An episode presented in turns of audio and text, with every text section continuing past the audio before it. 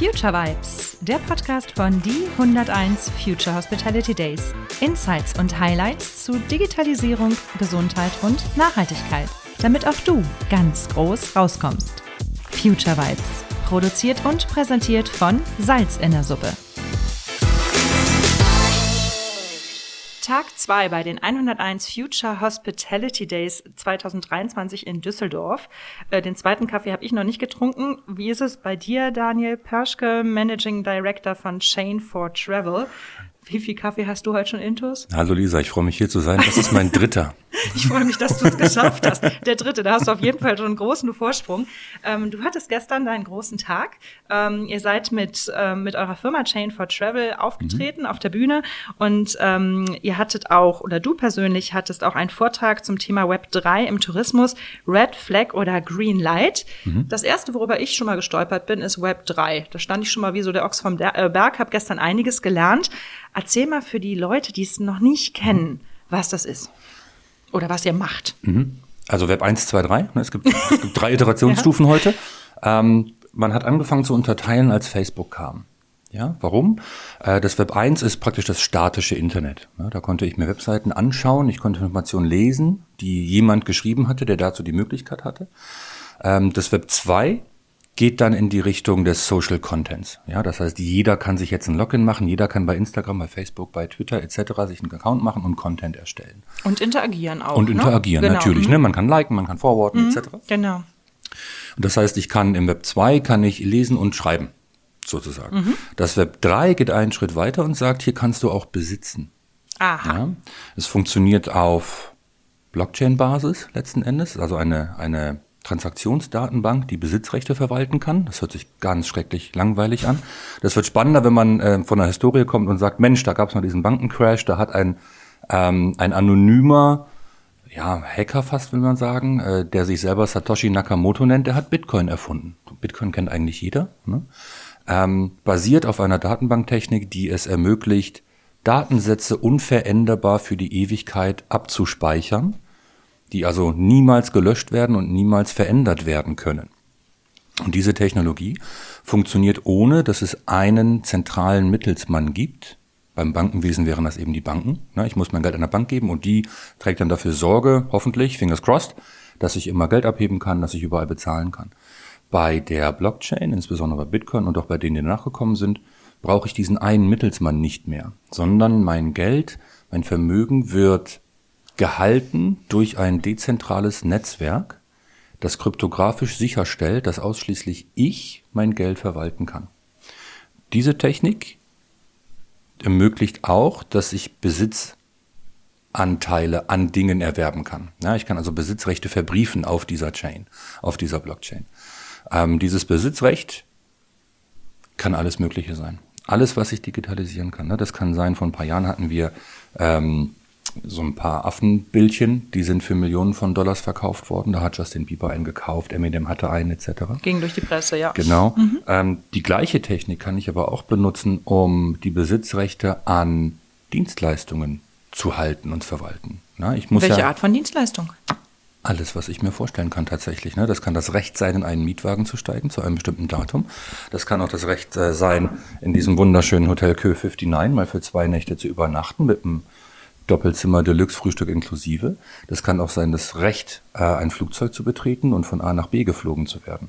Was heißt das? Heißt das dann, dass ich mir ein Ticket kaufe über Blockchain im Netz, äh, um hier schlafen zu können beispielsweise? Aktuell existiert, genau dieser Fall existiert schon. Okay. Ähm, es gibt eine Airline in Südamerika, Flybondi, die verkaufen tatsächlich Flugtickets auf NFT-Basis. Und das ist etwas völlig Neues, weil ich jetzt meinem Kunden, also die Airline kann ihrem Endkunden ein Ticket verkaufen, hat dann ihr Geschäft gemacht und muss sich um das weitere Yield und Revenue und, und Reimbursement-Geschäft keinerlei Gedanken mehr machen. Denn Ihr Kunde hat jetzt dieses Recht in seiner Hand und er kann damit verfahren, wie er möchte. Er kann selber an Bord gehen.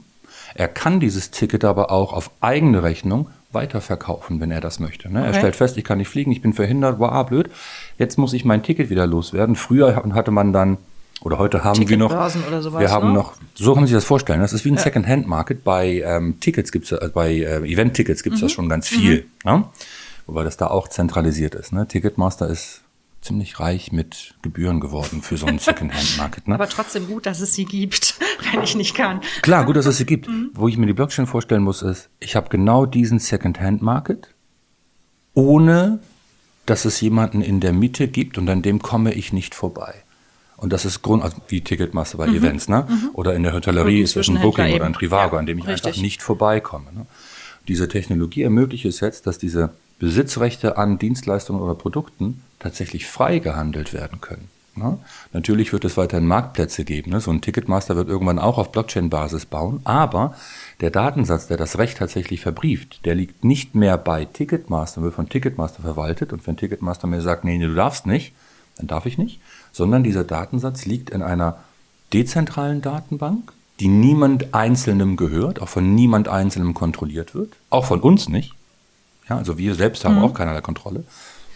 Und das ermöglicht dem, dem Besitzer dieses, dieses, äh, äh, dieses Rechtes auf die Dienstleistung, das ermöglicht ihm, sein Besitzrecht auf jedem Marktplatz, den er auswählt, zu veräußern. Was eine sehr schöne Konkurrenz zwischen den Marktplätzen herstellt. So ein Booking wird direkt eben, ja, genau. Schwierigkeiten haben, seine Kommissionsraten aufrechtzuerhalten mhm. in der Zukunft. Ne? Die werden nicht verschwinden, die sind ja da, die haben ja einen Nährwert. Ähm, aber vielleicht oder ganz sicher kommen alle Teilnehmer des Marktes so ein bisschen mehr auf Augenhöhe. Ja, so ein bisschen die Oligopole werden nicht verschwinden, aber sie werden aufbrechen. Ja. Und wo seid ihr heute schon in der Hotelwelt unterwegs, wo man nochmal ein, ein praktisches Beispiel versteht oder hat, äh, wie man das bereits schon mhm. anwenden kann? Mhm. Oh, wir sind ganz neu in der Technik. Ne? Die Blockchain-Technik, so wie wir sie benutzen, existiert in ihren Grundzügen erst seit 2015. Mhm. Die war damals auch zu langsam, zu sperrig, nicht gut einzuwenden. Wir sind gerade auf dem Weg, mehr Usability in diese Systeme reinzubekommen. Ne? Mhm. Man kann sich das so ein bisschen vorstellen wie ein Auto damals, als es erfunden wurde, 1900 oder 1800 und, ne, und die ersten Autos ich meine 19 irgendwas, aber ja. ja. Ähm, das waren stinkende, ratternde Kutschen mit einem Motor, der darum vibriert hat. Ne? Und die Leute haben gesagt, was ist das denn? Mein Pferd ist doch viel schöner, viel besser, weniger Aufwand. Ich muss nicht ständig zur Apotheke rennen und Benzin kaufen. Und oh mein Gott, wir müssen Straßen bauen. Und dann hat man irgendwann angefangen, den Motor zu isolieren. Es war nicht mehr so laut, es wurde besser gefedert, man hat bequemer gesessen, man kam weiter, man hatte weniger Aufwand, der ganze Dung auf den Straßen hat nicht mehr. Und da sind wir gerade. Wir bauen gerade dieses Auto zu einem bequemen, tatsächlich nützlich benutzbaren Werkzeug um. Ja, so sind wir, da sind wir mhm. gerade bei Blockchain. Das heißt, sehr viel, was gerade passiert, ist noch Research und Development. Mhm. Die ersten produktiven Fälle sind aber tatsächlich online. Also es gibt Fälle, wo Hotels heute schon ihre Zimmer äh, verkaufen und der Endkunde dann die Möglichkeit hat, diese Zimmer weiter zu veräußern. Mhm. Ja? Ähm, was sich erstmal so anhört, als würde ich Kontrolle über mein Inventory abgeben, was aber nicht der Fall ist. Denn mein, mein Yield Management, mein Revenue Management bleibt dasselbe.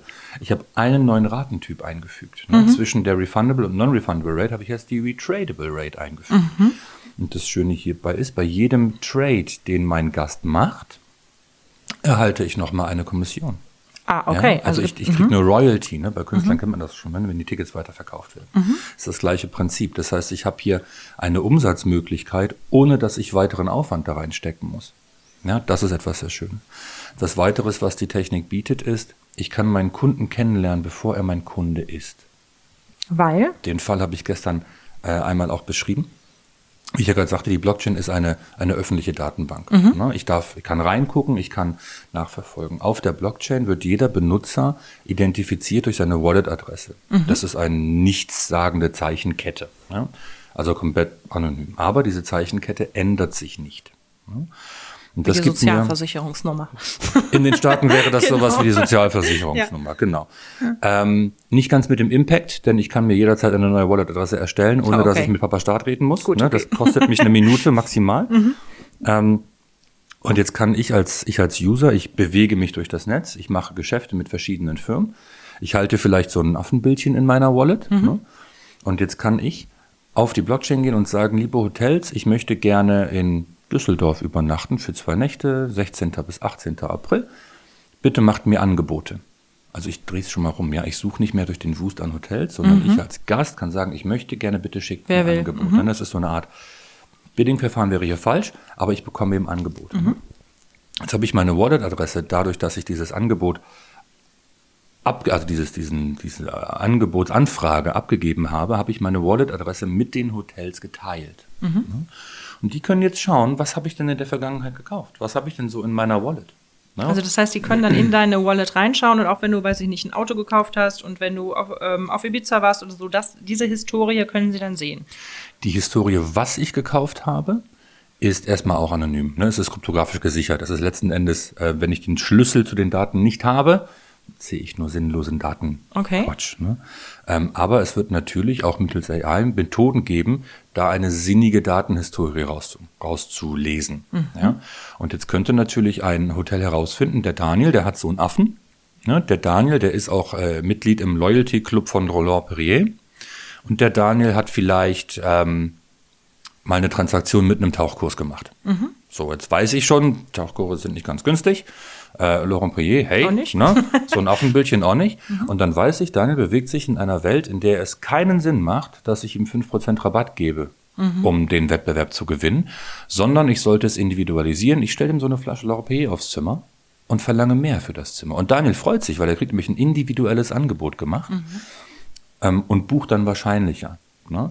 Und das Schöne hieran ist eben wirklich, Daniel hat sich einmal eine Wallet erstellt und gar nicht in Bezug schon auf dieses eine Hotel, was das Angebot macht, sondern ganz grundsätzlich für mich, weil ich dieses Netzwerk benutzen möchte. Und ich habe mich nirgendwo eingeloggt. Ich habe meine Zahlungsdaten nicht geteilt, meine Adresse nicht geteilt, meine E-Mail nicht geteilt. Aber du hast geteilt, dass du ein Affenbildchen hast. Ja, aber nicht ein persönliches Datum. Mhm. Na, ich bin also auch DSGVO safe. Ja? Mhm. Das Hotel hat hier die Möglichkeit, seinen Kunden kennenzulernen, bevor es der Kunde des Hotels ist. Ne? Und nach dem Aufenthalt des, auch nach dem Aufenthalt des Gastes endet das Verhältnis nicht.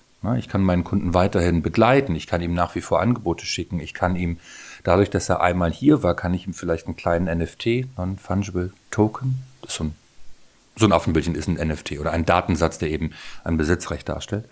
Ähm, das kann ich ihm geben. Und dann ist er vielleicht automatisch ein Silver-Member ne, der Hommage-Loyalty-Gruppe oder sowas. Und weil er dieses, äh, diesen NFT hat, weiß ich, das ist ein Gast, der war schon mal hier. Ne? Und diese, die Technik, dass ich ihm diesen NFT geben kann, ihn identifizieren kann über seine, über seine geschäftlichen Prozesse hinweg, das kostet mich nichts. Hm. Ich muss also keinen Loyalty-Anbieter ähm, teuer beauftragen, mit dem wir dann einen Papiervertrag machen und dann äh, ständig irgendwelche APIs anbinden und möchte ich dann ihm vielleicht auch mal Loyalty-Punkte geben, muss ich dann wieder ein, ein Projekt machen mit den Loyalty-Anbietern, zu denen ich verbinden möchte. All das fällt auf der Blockchain weg, denn die Technik, auf der alles basiert, ist schon definiert und ist für alle offen und für alle zugreifbar.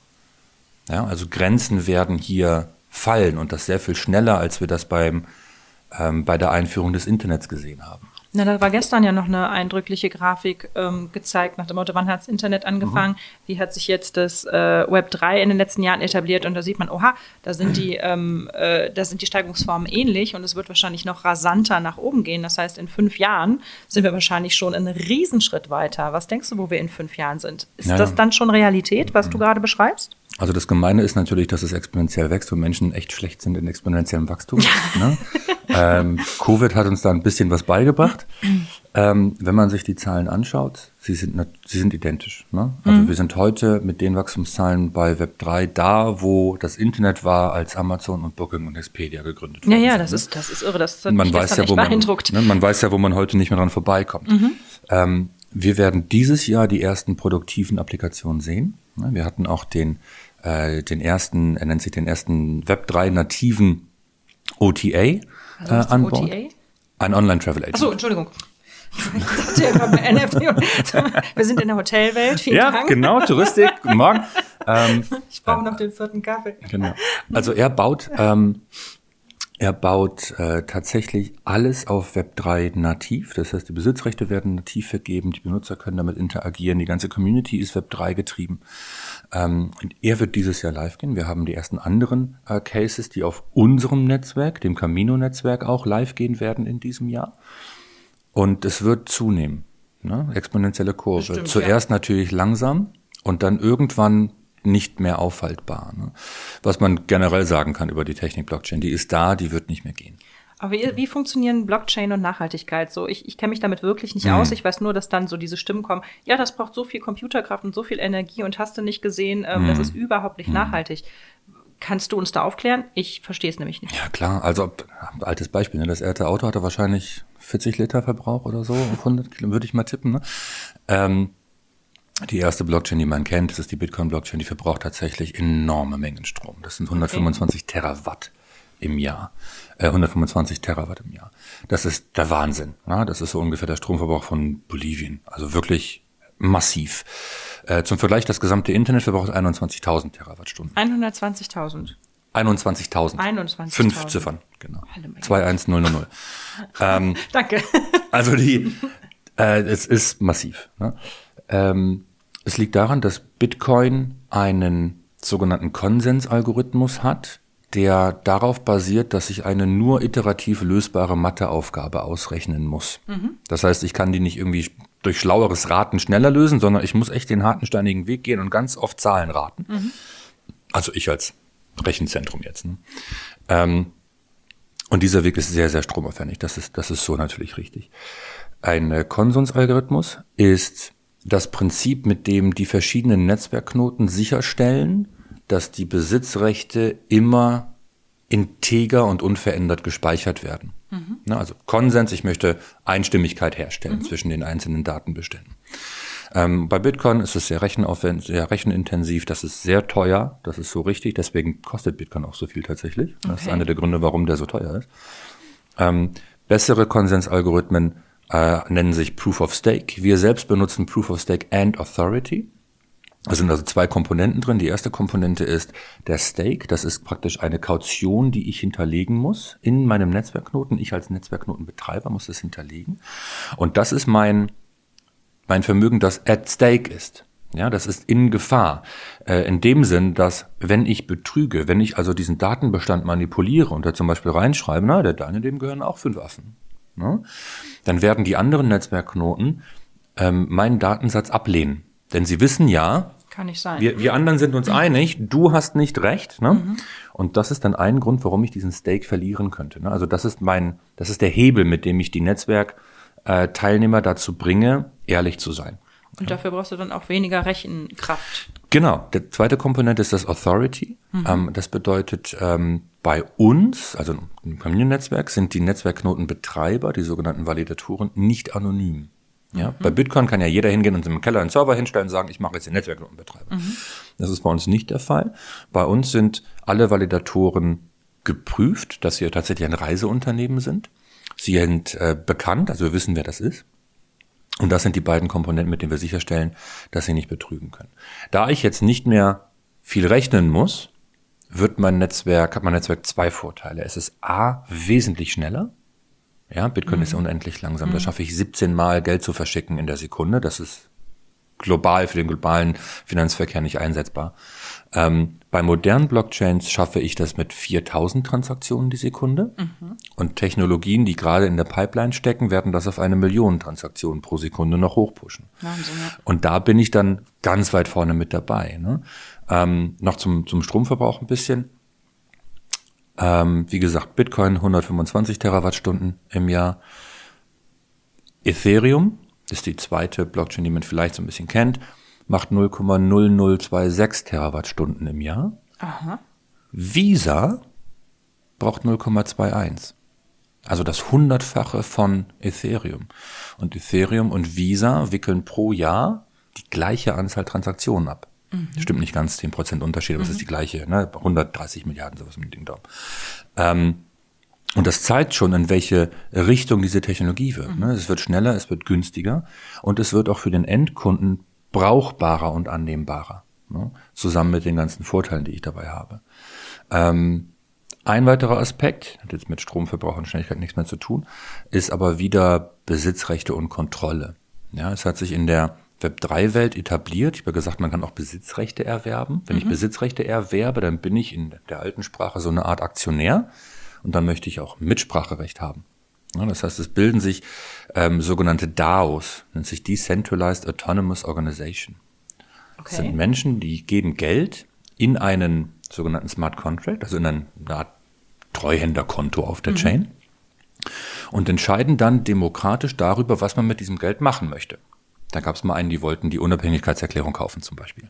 Ja, also es gibt Fantasiegebilde, ne? Aber die Technik dahinter ist gar nicht so, ist, ist sehr sinnvoll. Ne? Bei unserem Netzwerk zum Beispiel werden die Validatoren automatisch zu Konsortiummitgliedern. Ne? Konsortiummitglieder heute sind zum Beispiel die TUI, das ist Falkensteiner Hotels, das ist Universal Hotels, das ist aber auch ein Unternehmen wie Miles Moore zum Beispiel. Mhm. Ja? Und das Spannende hieran ist, es sind dann die Validatoren, die das Netzwerk aufrechterhalten, ne, die diese Netzwerkserver betreiben, die sicherstellen, dass alle Transaktionen immer in Order sind und Besitzrechte nicht, nicht gefälscht werden können. Und dafür, dass sie diese Arbeit leisten, ne, dass sie im Rechenzentrum Platz machen und da so einen Validator betreiben, dafür bekommen sie Mitspracherechte in dem Netzwerk. Und mhm. zwar komplett basisdemokratisch. Mhm. Wenn ich mich entscheide, dass ich ein Validator beim Camino-Netzwerk sein möchte, dann darf ich mitentscheiden, welche Transaktionsgebühren auf diesem Netzwerk verlangt werden. Ich habe ja gesagt, es gibt nicht mehr diese eine Firma, der ich irgendwelche Gebühren zahle und ja. dann macht die für mich Arbeit, sondern ich muss dieses abstrakte Netzwerk bezahlen. Und die Netzwerkgebühren hier richten sich nicht nach dem Wert, der übermittelt wird. Das heißt, es ist hier vollkommen egal, ob ich einen Gutschein für eine Fahrradtour kaufe für 15 Euro oder ob ich einen dreiwöchigen Aufenthalt im Highstar Grand Resort kaufe für 25.000 mhm. Euro. Die Transaktionsgebühren sind immer gleich. Ähm, und wir werden sie zum Start des Netzwerkes, es wird übrigens nächsten Montag soweit sein. Oha. Da ist ein kleines Sternchen dran, kommen wir gleich zu. ähm, Hier ist jemand aufgeregt. Ja. Bist du oder ich? ist ein kleines Sternchen dran. Ähm, wir werden die Transaktionsgebühren so austarieren zu Beginn, dass sie bei einem Cent pro Transaktion liegen. Mhm. Ja, und für diesen einen Cent bekomme ich eben ein, ein verbrieftes äh, Besitzrecht, mit dem ich dann tun kann, was ich möchte. Ich als Kunde. Ne? Ich kann auf dem Marktplatz A verkaufen, auf dem Marktplatz B verkaufen, ich kann es einlösen, ich kann es mir als Twitter-Hintergrundbild nehmen. Die Möglichkeit, Twitter habe ich heute auch. Ne? Ähm, das sind die Kosten, die damit verbunden sind. Das Potenzial ist, wir haben zwar der Adoption Rate ja gesehen, Ne? Das Potenzial ist riesig. Mhm. Ich denke tatsächlich, weil die Frage war gerade unbeantwortet, wann werden wir darum nicht mehr vorbeikommen? Ne? Wann wird das so weit sein, dass das auch bei den Leuten auf der Straße angekommen ist? Ich denke tatsächlich, drei bis fünf Jahre ist der Zeitraum, bei dem ein signifikanter Teil der gesamten Reisebranche über diese Technik abgewickelt werden wird. In zehn Jahren werden wir uns fragen, wie wir eigentlich ohne diese Technik Geschäft gemacht haben. Mhm. Ganz ähnlich, wie wir uns heute fragen, wie das eigentlich ohne das Internet funktioniert hat. Ja. Ne? Das ging ja ohne das Internet auch alles. Ich habe ja auch mein Haus gefüllt, ich habe ja auch meine Gäste begeistert. Absolut. Aber heute habe ich irgendwie mehr Möglichkeiten. Ja. Also es gab anscheinend Probleme, die ich damals nicht gesehen habe, die heute aber gelöst sind durch das Internet. Und ganz ähnlich wird uns das mit Blockchain gehen. Und was war das für ein Sternchen? Da gibt es auch noch ein kleines Das Sternchen.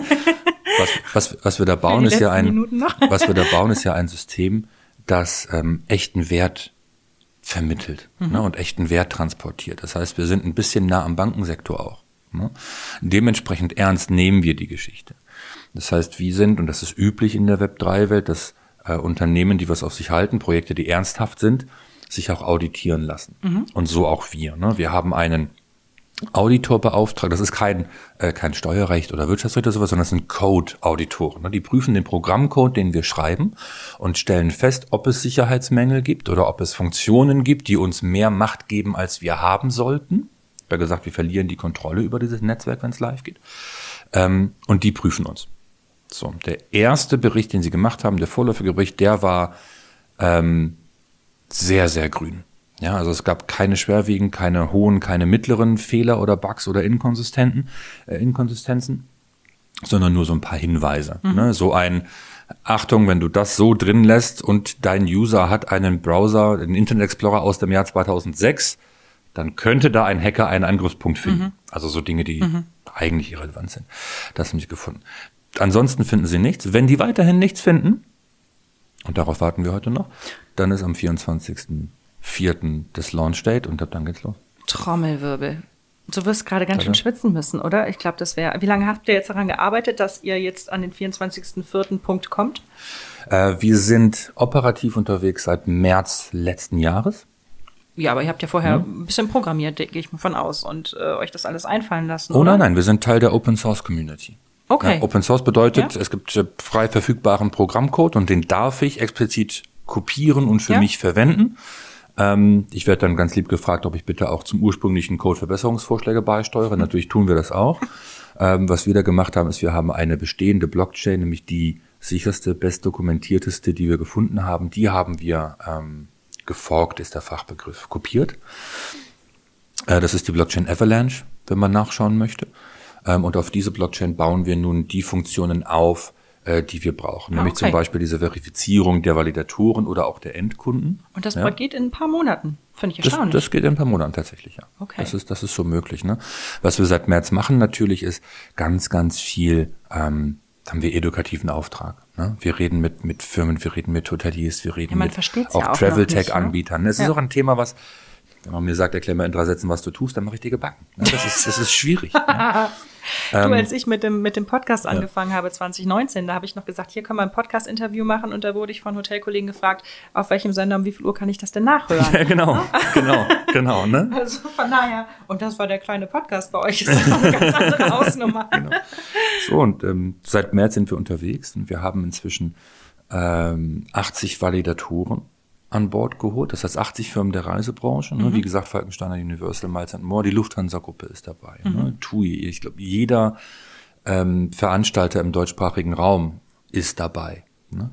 Ähm, werden dieses Netzwerk hochfahren mit uns. Ne? 80 Validatoren sind dabei. 120 Firmen haben bereits zugesagt, dass sie die Technik auch nutzen möchten. Mhm. Ne?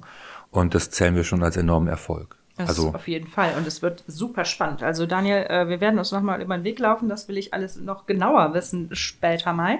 Ähm, jetzt sag mir noch ganz kurz, wie empfandest du denn die 101 Future Hospitality Day bis, bis, bis dato? Wir haben ja noch einen halben Tag vor uns. Aber gestern war ja schon ganz schön viel Remi Demi und vorgestern ja. auch. Ähm, wie bist du aufgenommen worden hier in der Community? Ähm, erstmal Wahnsinnsveranstaltung. Mhm. Ne? Also großes Lob. Gestern Abend die Gala, das absolute Highlight. Ne? All die Hoteliers auch zu Ehren für die harte, schweißtreibende Arbeit, die sie da tun und da auch für die Ewigkeit zu verewigen, ist eine ganz tolle Sache, äh, die wir sehr, sehr gerne unterstützen. Das war wirklich, wirklich gut.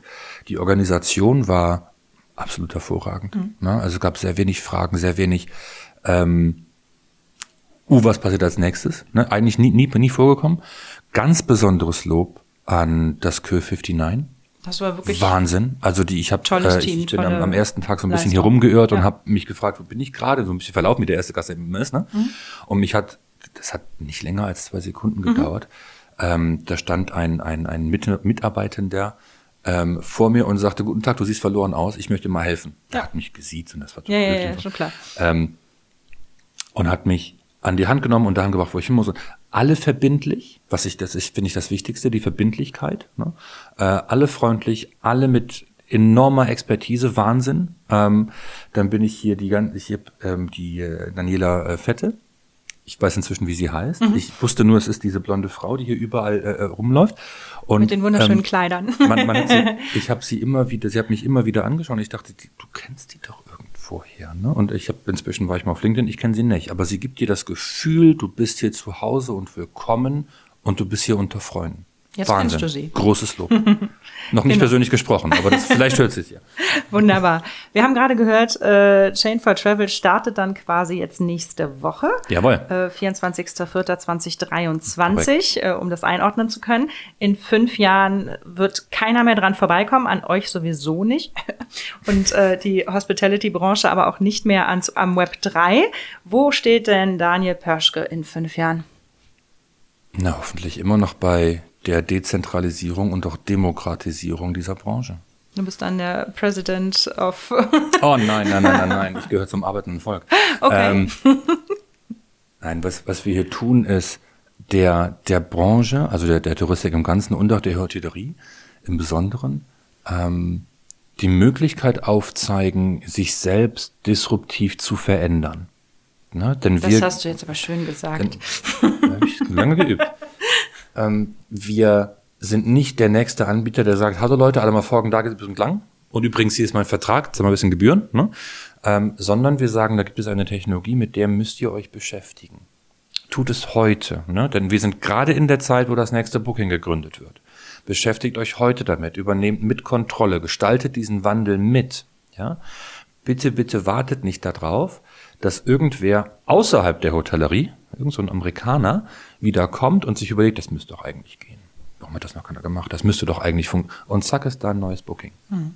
Ja? Nee, ich glaube, das möchte keiner hier äh, von den Anwesenden, glaube ich, kann ich Genau, sprechen. also daher der Aufruf, beschäftigt euch mit der Technologie. Ne? Ich glaube fest daran, diese, die Technologie wird kommen, die wird unsere Welt verändern, auch die Reisebranche und Hotellerie.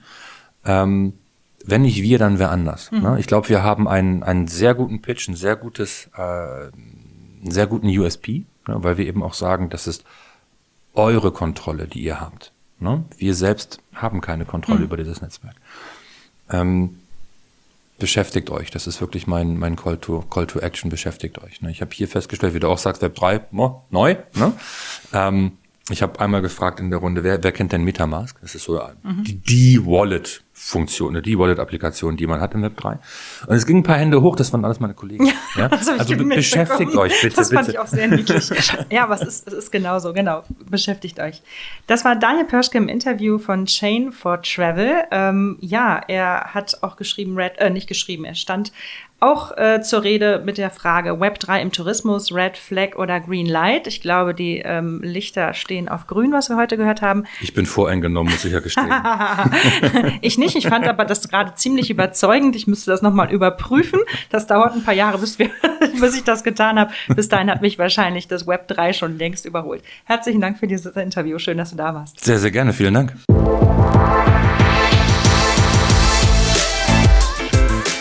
Das war Future Vibes. Folgt uns auf LinkedIn oder Insta für weitere Insights und Highlights. Lasst uns die Hotellerie von morgen heute schon wahr machen. Future Vibes, der Podcast von Die 101 Future Hospitality Days, produziert und präsentiert von Salz in der Suppe. Future Vibes. Jetzt abonnieren.